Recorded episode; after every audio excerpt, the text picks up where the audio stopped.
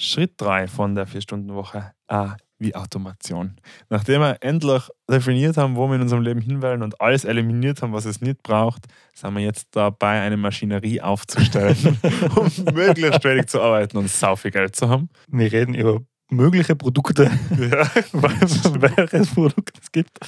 Äh, es geht um Assistenz, es geht um ein Dramadreieck und äh, wie man solche Dramadreiecke behandelt am besten. Und es geht um Germany's Next Topmodel. Genau, stimmt. alles dabei. Popkultur, alles dabei. Genau. Viel Spaß. Das ist Irgendwas und Bücher, der Buchclub-Podcast. Für alle, die gerne Bücher lesen, die nicht nur unterhalten. Mit Christian und Philipp. Wir haben jetzt den dritten Teil von dem Buch gelesen, und zwar A wie Automation. Und ich sage mal, der erste Teil vom dritten Teil geht ganz viel um das Thema Assistenten und Outsourcing seiner eigenen Arbeit. Mhm. Und dabei habe ich mir gleich mal die Frage gestellt, was wären denn Sachen, die ich gern an Assistenten weitergeben würde? Und könnte ich mir das vorstellen? Und nachdem ich mir die Frage gestellt habe und die Antwort schon kenne, stelle ich dir jetzt die Frage, gibt es Dinge, wo du da denkst, boah, da wäre jetzt ein Assistent hilfreich? Und gibt es, nachdem du das Buch gelesen hast, mhm. mehr Dinge, wo du das denkst? Ja, das ist, das Buch wird ja extrem konkret, was man alles abgeben sollte. Ja. Oder also sie sagen ja richtig, oder er sagt eigentlich, man muss Aufgaben, die zeitraubend und wohl definiert sind, die muss man abgeben. Man soll auch dabei nicht beschränken und man soll Spaß haben. Und dann haben wir gedacht, welche Aufgaben, die ich oft mache, sind zeitraubend und wohl definiert. Und heute habe ich ein Angebot verschickt an einen Kunden von mir. Und dann haben wir gedacht, ich glaube, das Angebot kann wer anderes schreiben. Ja? Ja, also wenn ich jetzt wirklich einfach nur schnell äh, und da haben wir dann gedacht, ich muss jetzt gleich wie meinem Assistenten oder Assistentin keine E-Mail schreiben, sondern bei mir muss das mit Sprachnachrichten gehen. Mhm. Weißt du, dass ich einfach das Handy aus so schicke ein Angebot an die und die Person, orientiere die an dem Angebot von dem und dem Kunden. Das und das und das möchte ich rein haben, schick's mir nochmal zur Ansicht bis heute am Abend bitte. Ja. Zack. So, weil das ist ja auch so, da sind ja so Beispiele drinnen. Also es geht ja um das Thema Automatisieren und wie, wie habe ich mehr Zeit für mich und meine eigene Arbeit oder für Core-Arbeit. und da geht es ja auch, sind ja Beispiele drin, wann ist eine Aufgabe konkret. Und dann haben wir gedacht, bei Gabe, es ist aber auch nicht so easy, konkret zu delegieren, oder? Mhm. Also so eine Aufgabe weiterzugeben. Und da ist mir dann eingefallen, ich habe jetzt einen Podcast angekocht, wo jemand, den ich kenne, interviewt wird. Und dann ist die Person gefragt worden, was die wichtigste Erkenntnis von der Person ist. Und dann hat die gesagt, be specific. Also sei, ja. sei spezifisch. Ja. Oder? Und man kann nicht spezifisch genug sein. So. Und dann habe ich mir die Frage gestellt, beim Delegieren, stimmt das, oder? Man muss so spezifisch wie, wie möglich sein, ja. oder? Wie geht es dir da? Hast du Probleme mit spezifisch sein? Ähm, also ich, ich habe mal prinzipiell Probleme mit Delegieren. Und spezifisches Delegieren noch viel mehr. äh, aber ich glaube, es geht mir, es, ich tue mir leichter, wenn es dann spezifisch ist. Mhm. Also ich, ich tue mir ganz hart, so allgemeine Aufgaben abzugeben zu sagen, mach einmal du das Projekt, äh, kann ich jetzt inzwischen auch schon besser, aber da tue ich mir härter, weil da habe ich so überhaupt keine Kontrolle mehr. Mhm. Wenn ich aber sage, äh, schneid das Video bitte genau so, so, so, so und so, nachher ist es ja sehr spezifisch, oder? Und dann bin ich aber auch jemand, der dann wenig Spielraum übrig lässt zur Interpretation. Mhm. Und das ist etwas, was man, glaube ich, lernen muss, wenn man so wie er das irgendwie äh, vorgibt äh, oder halt vorschlägt, äh, zu handhaben. Also mhm. das war also in einem Nebensatz, den ich gelesen habe, dass es so ums Thema Telefonkonferenzen und Meetings und so macht er nicht, der Tim. Sondern die gibt es nicht. Und wenn einer nötig wäre, dann schreibt er E-Mail mit zwei Sätzen, dann hat sich das erledigt. Mhm. Und dann habe ich mir gedacht, ja, aber, aber, aber, aber, wenn ein Kunde eine Frage hat oder wenn ich, da, also wenn ich eine Frage an einen Kunden habe, dann muss ich denn das ja fragen. Ja weil sonst kann er das ja nicht zu seiner Zufriedenheit lösen. Und da war dann meine Erkenntnis so, ja, oder wenn du das so handhabst, du musst einfach mehr Vertrauen in die Dienstleister haben, die du beauftragst und einfach zufriedener mit dem Ergebnis sein. Mhm. Und da so ein bisschen Pareto-mäßig wieder, ähm, ja, wenn das 80 Prozent von dem ist, was du da vorgestellt hast, ja, passt, dann ist es halt so. Man muss dir überlegen, ist dir das die Arbeit oder den Aufwand wert, die 20 Prozent noch rauszuholen und mhm. wer sieht die 20 Prozent? Ja. Und dann geht es, glaube ich, tatsächlich auch ohne Meetings. Also ich hätte jetzt gerade wieder ein Video geschnitten, da wollte der Kunde halt ganz eindeutig die letzten 2% noch rausholen, weil da sind wir dann zusammen im Schnitt gesessen und haben das irgendwie nochmal durchgekaut. Und das Video ist definitiv besser geworden, keine Frage, aber sicher nicht 80% besser. Mhm. Sondern So. halt die letzten 2 oder 5 Prozent. Genau. Und wenn du von dem verabschieden kannst, Mhm. dann glaube ich geht's. Und so ist es, glaube ich, beim Delegieren dann auch, oder? Also wenn du äh, sagst, passt, ich delegiere jetzt das Angebot und dann ist vielleicht das nicht exakte Wortwahl, die du gewählt hättest oder so, dann musst du halt entweder damit klarkommen oder musst halt dann quasi nochmal nachkorrigieren, so lange, bis dein Assistent die halt so gut kennt, dass er halt deine Wortwahl findet. Mhm. Aber, Entschuldige, dass ich das noch ergänze, Also, ich glaube, gerade beim Thema Angebot ist es aber, glaube ich, sogar wieder ein Riesenvorteil, weil dein Assistent wird nie mit dir feilschen, sondern er wird immer einfach den Preis hinschreiben, fertig aus. Und wenn du selber Angebot schreibst, dann denkst du oft, ui, das ist aber eine hohe Zahl. Kann ich das schon so hinschreiben? Mhm. Hm, ich schreibe mal weniger hin, weil es klingt dann besser. Ja. Und dann, also zumindest ist mir oft so gegangen, dann habe ich schon angefangen mit mir selber feilschen, ohne dass der Kunde jemals irgendwie inkludiert war. Und ich glaube, wenn es jemand anderer für dich schreibt und du sagst zu deinem Assistenten, hey, mein Tagessatz ist 100 Euro, äh, dann schreibt er hin, das ist ein Tag Arbeit, also 100 Euro. Mhm. So. Und bitte für fast nichts auf der Welt sind 100 Euro ein guter Tagessatz, Ja. aber halt nur als ein, Richtwert. Ja. Und wenn ich jetzt das aber selber schreiben tät, denke ich mir, okay, mein Tagessatz ist 100 Euro, aber der Kunde, hm, ja, jetzt schreibe ich mal 90 hin, weil das ist schon mal eine bessere Zahl als die 100 und so. Mhm. Dann hast du schon mal um 10 Euro betrogen, ohne dass du irgendwas dran hast. Ja. Und ich glaube, wenn der Assistent das macht, der schlägt eher nur 10 Euro drauf, als dass er, dass es dir was wegnimmt, weil der will dir ja nichts Schlechtes. Ja, und bei allen wichtigen Sachen, die nach außen gehen, dann hast du diesen Moment, den der Kunde oder die Kundin oder der Empfänger oder Empfängerin dann auch hat. Das heißt, du siehst was zum ersten Mal, Mhm.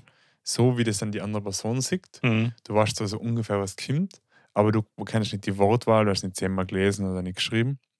Das heißt, ich glaube, du hast so ein paar Vorteile vom Delegieren, dass wenn jemand anderer was für die macht, was dann in deinem Namen versendet wird. Einmal, du kannst dich viel mehr in die Perspektive vom Empfänger oder der Empfängerin versetzen, was ich extrem gut finde. Das zweite ist, ich glaube, umso mehr man delegiert, umso mehr äh, merkt man, dass man sich wirklich aufs Wesentliche reduzieren muss. Mhm. Du, wenn ich eine Sprachnachricht schicke, du schickst mir ein Angebot an, eine, an den Kunden, wir brauchen da drei Punkte. Der Punkt 1 muss das sein, der Punkt 2 muss das sein, schreib dazu das, Leistungszeitraum soll das sein, da das, da das. Und dann redest und redest und redest, dann kann ich es mir einfach gleich selber machen. oder? Und wenn man ja erfolgreich delegiert, dann sollte ja die Maßnahme besser sein, wie wenn man es selber macht, also vom Zeitmanagement her. Mhm. Und das dritte ist, was, was ich finde, was man beim Delegieren auch lernt und bedenken muss, ist, wenn man sich erwartet, dass es die andere Person gleich macht wie man selber, dann muss man es selber machen. Mhm. Also ich kann ja, Ja, nicht jemandem eine Ja, Aufgabe voll. delegieren und dann sagen, "Ah, das ist nicht, wie ich es gemacht habe, zu Ja, 100 voll. Prozent. Ja. Sondern wie du gesagt hast, du musst dann also ein bisschen hergehen und sagen, seien die 80 Prozent erreicht, oder? Und, und wenn, sie das, wenn sie das erreicht sind und wenn es genügt für das Projekt, dann ja, schick es und sonst muss ich mir die 20 Prozent außerholen. Ich glaube, dass man, dass man durchs Delegieren sich wirklich viel Zeit freiräumt. Aber am Wochenende habe ich Mediationsseminar, ich habe jetzt so oft Meditation gesagt, dass ich mittlerweile wieder Mediation und Meditation verwechsel, habe ich das gehabt und da ist mir dann was aufgefallen, das, was ich auch als Tipp sehe, das ist in dem Buch nicht drinnen, aber ich habe das Gefühl, mit dem könnte ich mir schon mal einen Haufen Zeit außer ähm, schlagen. Und da würde ich jetzt gerne die äh, kurz was fragen. Und zwar ähm, eine Beispielsituation. Du passt noch super zum Buch. Stell dir vor, du bist in einem Unternehmen und du bist der Chef. Okay? Und du hast einen Buchhalter und du hast einen Außendienst, Außendienstmitarbeiter. So. Und die folgende Situation liegt vor. Der Buchhalter, also bei der Buchhaltung kommen die Rechnung vom Außendienstmitarbeiter immer zu spät. Und der Buchhalter ist genervt deswegen. Und der kommt zu dir. Mhm. Was machst äh, ja, was mache ich oder was macht jemand, der delegiert? ähm, du? ich, das ist schon mal gut. also ich selber würde wahrscheinlich ähm, den, den Buchhalter fragen, was das Problem, also Ja. was das konkrete Problem ist. Und dann wird er sagen, irgendwie, ja, die Rechnung kann jemand spart und deswegen haben wir schon so mehr Aufwand, wir müssen es dann immer nur extra einbuchen und das ist mega anstrengend. Okay, und was wäre für ihn hilfreich? Ja, das, dass die Rechnung Einfach pünktlich pünktlich zum- Genau, okay. von einem Außendienst. Ja, und dann würde ich wahrscheinlich zum Außendienstmitarbeiter gehen und Vermittler spielen und sagen, hey, äh, hoch zu, was eh unternehmerisch, bla bla, es war halt wichtig, das hin und her. So. Genau, ja. Aber vermutlich, mir als delegierender Mensch, müsste ich sagen, hey, lieber Buchhalter, ähm, ich sehe, dass du ein Problem hast, da ist die Nummer, ruf den an, die Mitarbeiter an. Das ist ein Problem. Ja, das ist jetzt geil. Das ist, jetzt mit, das ist nicht der Input von, vom Mediationsseminar, sondern der Input von der Vier-Stunden-Woche. Ja, Wobei das eigentlich schon ein guter Ansatz ist. Also der Delegierende wird das tun. Und das, was du tust, ist auch, ist auch interessant, weil wir haben uns da aufgeteilt in, glaube ich, vier Teams waren. Mhm. Und alle, bei allen vier Teams ist es gleich abgelaufen. Mhm. Und zwar alle wahrscheinlich Mediation, da geht es viel um Kommunikation. Mhm. Alle haben die perfekte Kommunikation gemacht. Also da war alles aufrichtig und wertfrei und alles diese Sachen, die du da halt lernst. Und dann waren alle Teams total stolz. Es war so geil, weil bei uns einem Team haben wir dann noch Feedback gegeben. Und dann äh, bei, bei mir war da äh, die Chefin und dann haben alle gesagt, du hast das ja super gemacht und wie ich es gut geredet habe und Ding. Und dann hab, hat man die, die, die, was ich Chef, Chef, Chefs, danke, mir selber, die Chefs gespielt haben, hat man dann gefragt, und wie hast du dich gefühlt? Und alle haben gesagt, gut. Oder? also alle, nein, das war gut und das war mir richtig gut gefühlt und stark und Ding. So. Und dann hat diese Leiterin von, also das war eigentlich ein Selbsterfahrungswochenende, hat dann gefragt, die Frage, hat sich der Chef oder die Chefin einmischen müssen? Mhm. So. Und dann ist ja die, sind die wildesten Diskussionen gleich losgebrochen zwischen ja, unbedingt und, und, und na, auf keinen Fall. Und, und dann hat sie uns was erklärt, und zwar das nennt man das Dramadreieck. Und im Dramadreieck ist es so, dass es in jedem Hollywood-Film und in jedem Märchen, es gibt immer drei, oder es gibt eigentlich in, in, in, die ganzen Stories, wenn man wirklich drauf schaut, gibt es immer drei Rollen.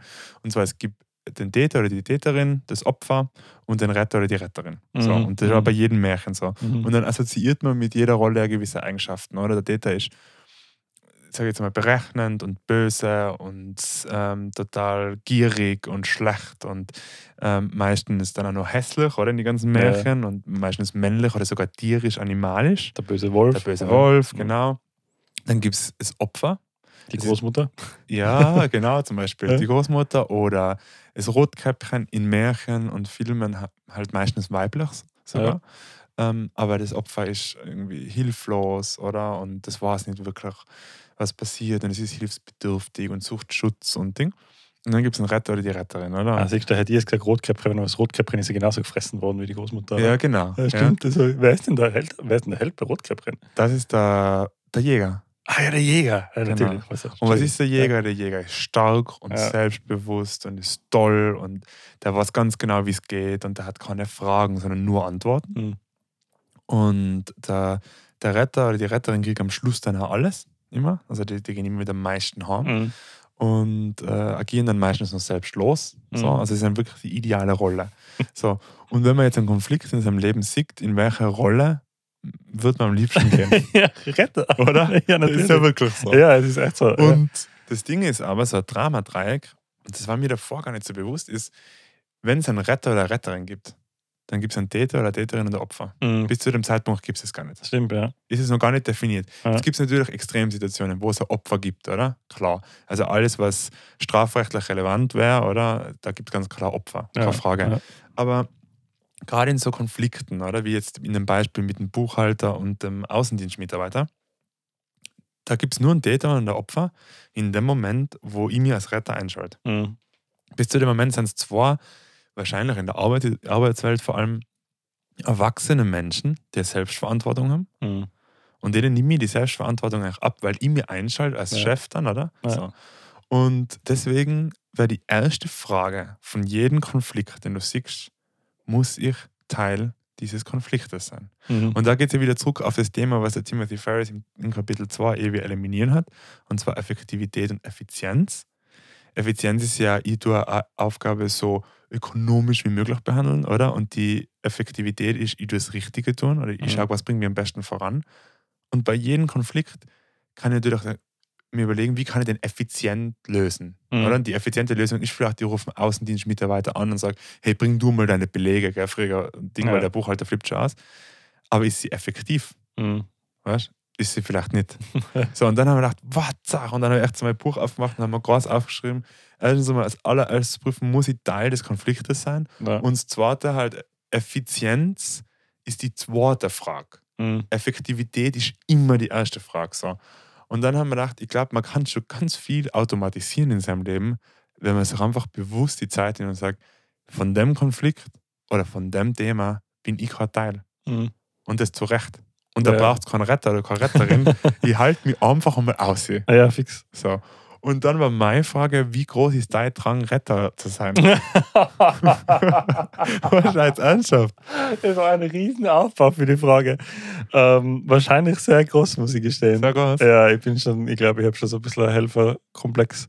Kannst Äh, Syndrom, wie heißt das? Helfersyndrom. ja. Kannst du dir Ja. ein Drama-Dreieck erinnern, wo du die eingemischt hast?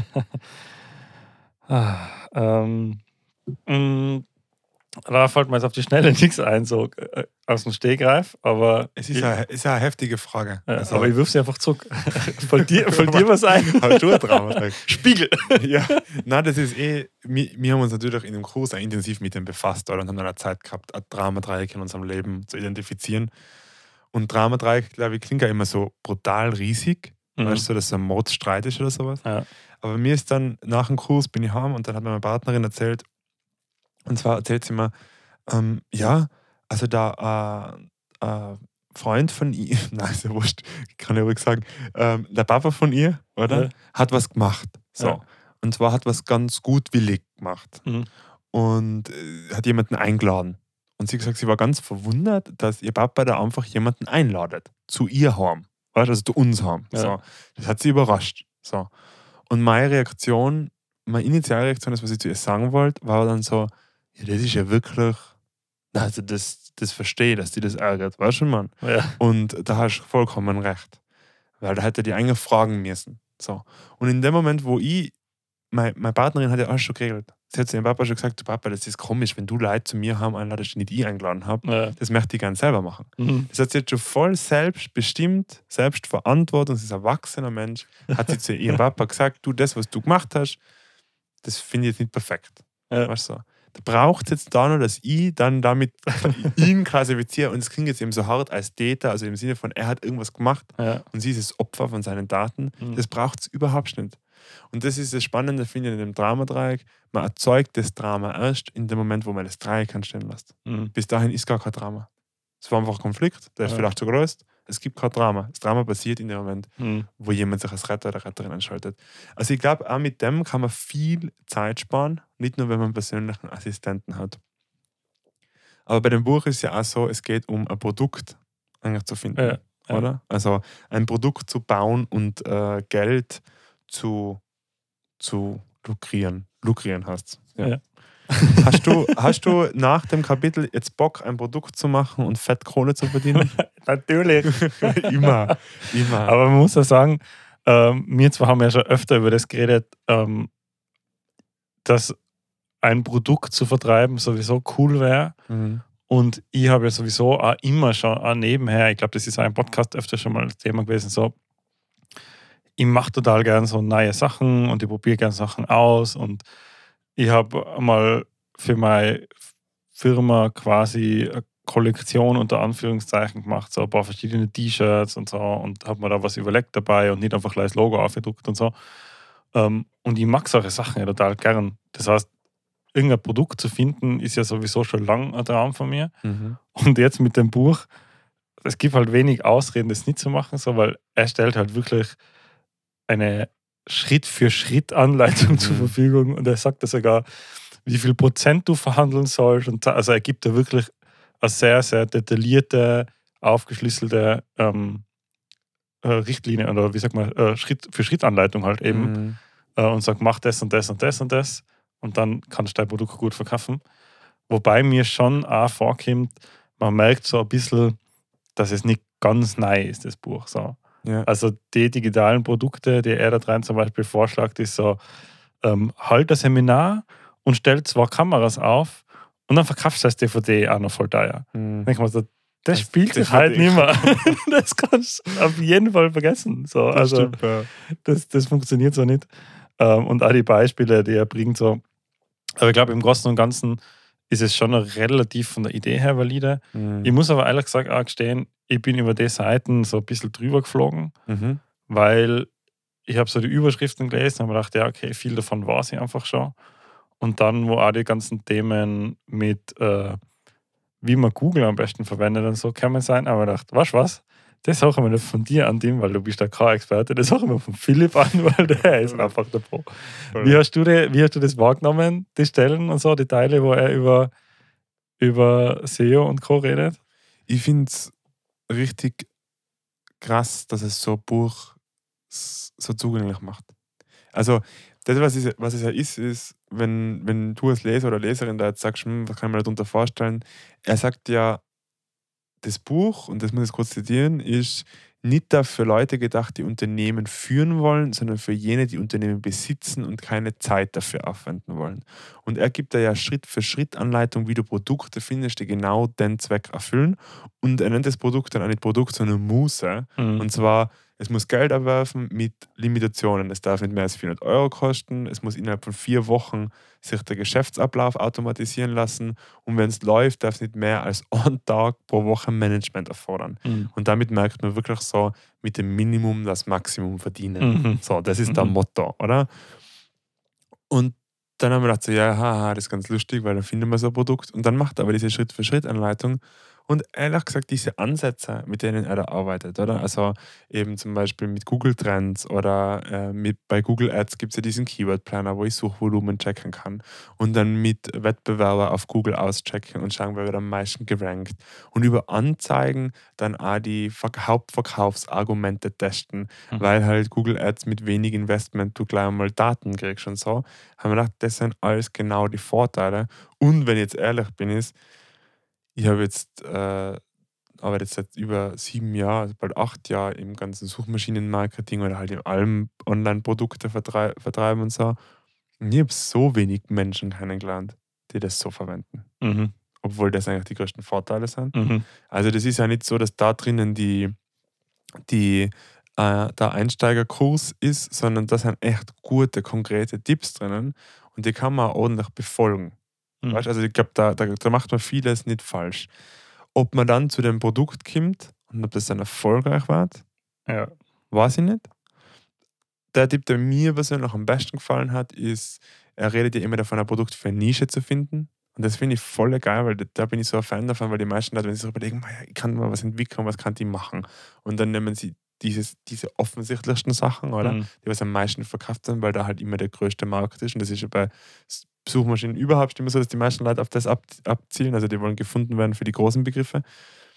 Und da sagt er, du musst eine Nische finden und seine Technik dafür ist, sich zu überlegen, das finde ich so geil, ist, welche Nische kann ich an als Mensch? Mhm. Und das finde ich mega. Weil jeder Mensch hat eine Nische, für die er vielleicht eine Begeisterung hat. So wie bei uns jetzt zum Beispiel, wir mögen beide gerne Brettspiele. Mhm. Das ist eine gewisse Nische, oder? Und nicht diese Standardbrettspiele, sondern wirklich diese heftigen ja, Brettspiele. Kennerspiele. Genau, ken, ja. genau, Kennerspiele, richtiger Begriff. Und dann sagt er auch, wo gibt es Magazine? Mhm. Und wenn du dir jetzt wirklich einmal anschaust, diese ganzen YouTube-Channels und so, ich glaube, alle, die irgendwie lukrativ Geld verdienen, da wird's, würde oder hat es einmal vor dieser YouTube-Zeit einmal Magazine zu dem Thema geben. Ja, ja, voll. Und da finde ich, da kann man schon hergehen und kann vielleicht ein bisschen erweitern und sagen mittlerweile, wo gibt es denn erfolgreiche YouTube-Channels zu welcher mhm. Nische? Also was hat mehr wie 50.000 oder 100.000 Abonnenten im deutschsprachigen Raum? Zu welchen Nischen? Und dann kann man da mal so schauen und sagen, hm, kann das relevant sein? Und das finde ich eigentlich ganz cool. Also es sind schon super konkrete Tipps dabei. Und dass er auch sowas sagt wie Microtesten, also dass du ein Produkt nicht einfach entwickelst, sondern wirklich am Markt testest, das sind alles Sachen, die mir extrem gut ähm, gefallen. Willst du dieses Jahr noch ein Produkt auf den Markt bringen? Ja, bitte. ist es nicht eigentlich so, dass das, was wir jetzt gerade machen, schon irgendwie auch unser Produkt ist? Unser Baby, ähm, ja, wohl wahrscheinlich zu, zu einem gewissen Teil. Ähm, ich, also ich will schon lange dieses Jahr ein Produkt auf dem, also was seit vielen Jahren dieses Jahr ein Produkt auf den Markt bringen. Ähm, ich weiß nicht, wie viel Motivation ich aufbringe, das dann tatsächlich zu machen. Mhm. Aber ich glaube schon, dass wir auch in den letzten Jahren immer wieder mal so kleinere Produkte zumindest auf den Markt gebracht haben. So, ja, also äh, innerhalb vom Podcast schon, oder wir haben ja diesen Lebenskalender schon gemacht, oder wir haben das Gewohnheitenjournal gemacht, die, die Podcast-Aktivität. Ähm, also es hat sich ja da schon einiges ergeben. Mhm. Ähm, und ich glaube, wenn man das, also wenn ich das so liest, dann nimmt es mir so ein bisschen die Angst vor der Investition. So, weil er sagt, ja, auch wie bei den Assistenten zum Beispiel, um auf, das, um auf das wieder zurückzukommen, ja, dann holst du mal für einen Monat einen Assistenten und im schlimmsten Fall verbrennst du halt 200, 300 Euro äh, und hast aber ganz, ganz, ganz viel gelernt. Und für irgendeinen so Workshop am Wochenende gibst du auch gleich mal 200, 300 Euro aus ohne Probleme und Mhm. lernst manchmal nicht so viel.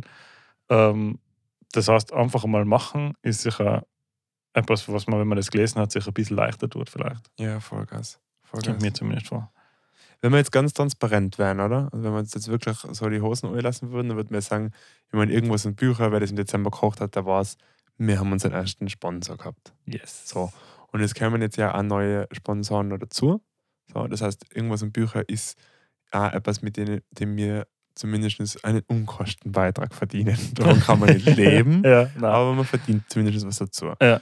Und jetzt haben wir ja bei irgendwas in Bücher so ein bisschen auch Visionen gemeinsam. Wir möchten ja in dem Jahr nicht nur einen Podcast anbieten, sondern auch eine Plattform, die sich rund um dieses Thema und rund um diese Aspekte dreht. Wenn wir jetzt nach diesem Buch gehen würden, gell, dann habe ich mir beim Lesen gedacht, ganz transparent, wir sollten zwei Sachen machen. Und zwar das Erste, was wir machen müssen, ist, wir müssen sofort Instagram abdrehen.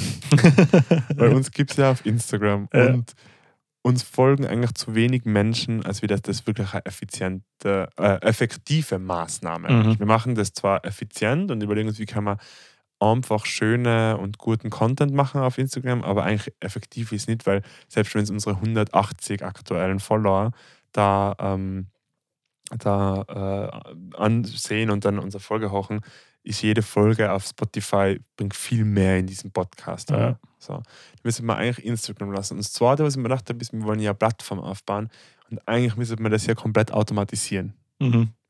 oder? Ja. Also wir müssten eigentlich sagen, was ist unser Ziel? Okay, diese eine Plattform aufzubauen, mit der wir Geld verdienen und dann die vier Stunden die Woche eigentlich nur investieren in die Podcast-Aufnahme. Weil das kriegen wir in vier Stunden die Woche unter. Ja.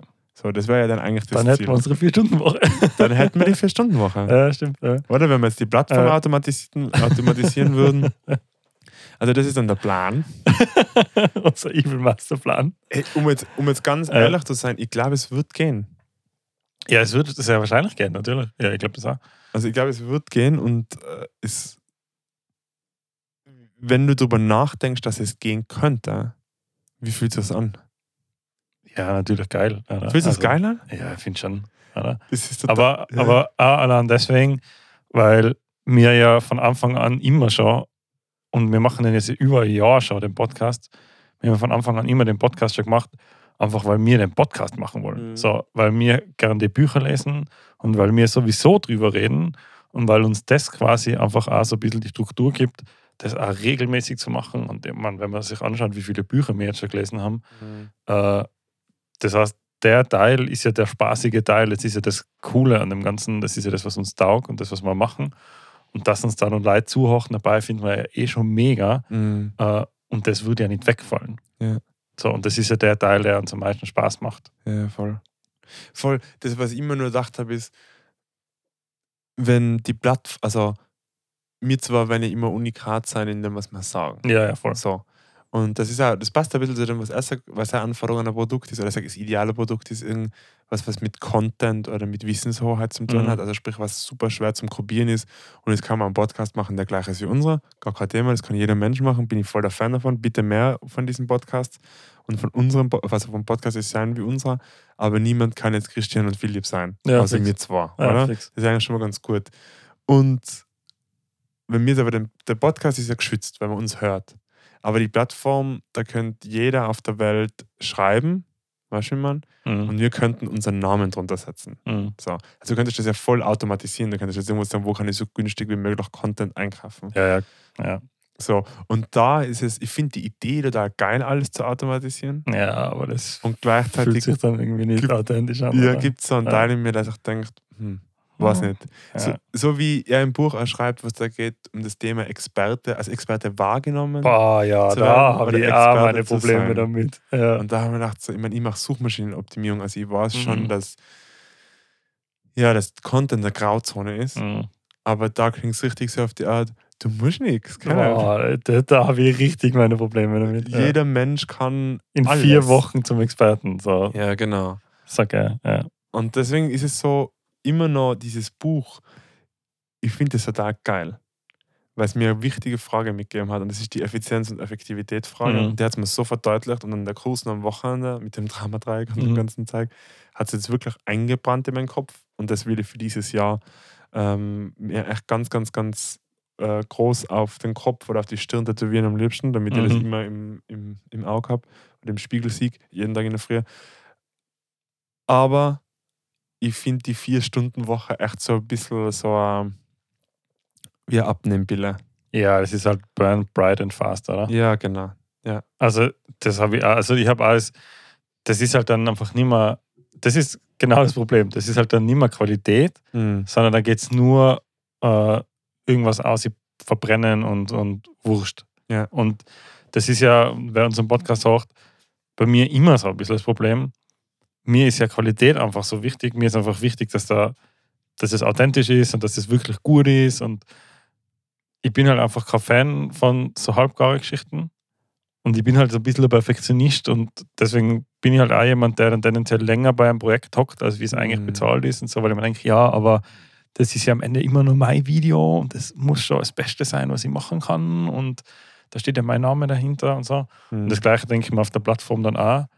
So, ja, man kann es da schon irgendwelche Studenten abgreifen und einfach das komplett automatisiert durchlaufen Mhm. lassen und dann irgendwie 20 Euro pro Beitrag äh, bezahlen und dann sich ausrechnen, wie viel jeder Beitrag einer bringt. Und Mhm. wenn der Beitrag dann 40 einer bringt, dann hat man das Doppelte gemacht. Und wie, wenn man das wie er rechnet, dann müsste man eigentlich das Zehnfache, dann müsste jeder Beitrag 200 Euro einer bringen. Also, also, aber dann schreibt halt irgendjemand irgendwas und dann steht drunter, liebe Grüße, euer Christian. Und dann denke ich mir so, ja, aber das ist halt, entspricht halt einfach nicht dem Mhm. Qualitätsstandard, Mhm. was wir wahrscheinlich gern hätten. Die Frage ist halt, ob der Mittelweg zwischen der Vier-Stunden-Woche und dem, was wir in unserem Kopf haben oder den Ansprüchen, die wir haben, war Transparenz. Ja, auf jeden Fall. Weißt du, Ja, man, zu ja. sagen, okay, wenn da, wenn es jemand, bleibt mal bei dem Thema Content, wenn jemand Content erstellt hat, wirklich die Person namentlich zu nennen und zu sagen, hey, Mhm. das ist erstellt worden im Rahmen von dem und dem. Ja, fix. So. Ja. Und Das finde ich voll in Ordnung. ich glaube, das wär's. Ja. Weißt? Und das ist das, was das Buch ähm, nicht macht. Mhm. So. Und jetzt Mhm. kommen wir zu meiner letzten Geschichte und das ist geil, weil das passt überhaupt nicht dazu. Aber meine Partnerin sagt jetzt so irgendwie, sag, was sich getan hat. Gell? Bei Germany's Next Top Model, bei der neuen Staffel, ist jetzt sind Kandidatinnen dabei, die sind, glaube ich, über 60. 65 und 66. Mhm. Und dann gibt es Kandidatinnen, die, sag jetzt einmal, ja, übergew oder übergew ja, übergewichtig sind. Kann man, glaube ich, so sagen. ja, ich habe jetzt gerade überlegt, bekomme das Ja. übergewichtig, aber rein von der Optik sieht man, dass sie übergewichtig sind, heißt, Ja. sie sind, ähm, haben mehr Gewicht als der Durchschnitt, sagen wir Mhm. jetzt einfach einmal Mhm. so. Und dann gibt es ähm, sind auch Kandidatinnen dabei, die nicht ursprünglich als Frauen geboren waren. Mhm. So. Und vor 15 Jahren, oder wann ist denn das Buch rausgekommen, die 4-Stunden-Woche? Boah, ja, gut, 2004, Ja. 2006, der, glaube ich, sowas. ja, sowas. Eine erste Auflage in Deutsch 2015, genau auf Englisch 2007. Da hat es, glaube ich, Germany's Next Topmodel schon gegeben. Mhm. Wahrscheinlich. Das Mhm. ist auch schon ewig alt. Da war das überhaupt nicht Thema. Nein. Wenn du da drei Kilo zu viel gehabt hast, dann hat, die, bist du verspottet worden im Fernsehen. Und wenn du über 25 warst, dann hat man Ja. gesagt, fuck, was macht die Granny da? Ja. Germany's Next Topmodel. Wirklich, ist ohne Ja, ja, so so. ein Schmäh, war wirklich so, oder? Und da denke ich mir, was hat sich bitte getan? Und das ist das Gleiche wie bei deinem Buch. Das hat vermisst komplett diese nachhaltige Perspektive, die du gerade Ja. erwähnt hast und diese vielleicht auch transparente und, und, und, und ein bisschen demokratisierte Perspektive, die die Medienwelt oder die die Produktwelt mittlerweile hat. Und deswegen ist es auch wieder das ähnlich wie Rich Dad Poor Dad zu mir, für mich zu den Büchern, die wie Germany's Next Top Model, wenn sie 2021 noch so viel Aufmerksamkeit kriegt, eine gewisse Anpassung brauchten, oder? Mhm. Also das ist, das ist auch wieder so in diese Kartei einzuordnen. Aber das wird der Tim Ferriss nicht machen, weil er verkauft sie ja immer noch, ohne Arbeit. Und er arbeitet keine vier Stunden wahrscheinlich an dem Für das Buch. Buch. Ähm, ist sicher auch ein geiles Produkt zum Verkaufen, Bücher. Aber egal. Ähm, bis zum nächsten Mal lesen wir das letzte Kapitel, oder? Ja. Die Befreiung. Ja. Dann das, das L für den Deal. Und dann verabschieden wir uns von der Vier-Stunden-Woche und gehen zum nächsten Buch. Und schauen, was wir heuer noch für Produkte auf den Markt bringen. Genau, und dann keine Podcast-Folge mehr, sondern nur verkaufen. Viel Spaß beim Lesen. Bis zum nächsten Mal. Mehr zu irgendwas und Bücher findest du auf Instagram und auf irgendwas-buicher.at. Jetzt am besten gleich folgen und keine Episode mehr verpassen.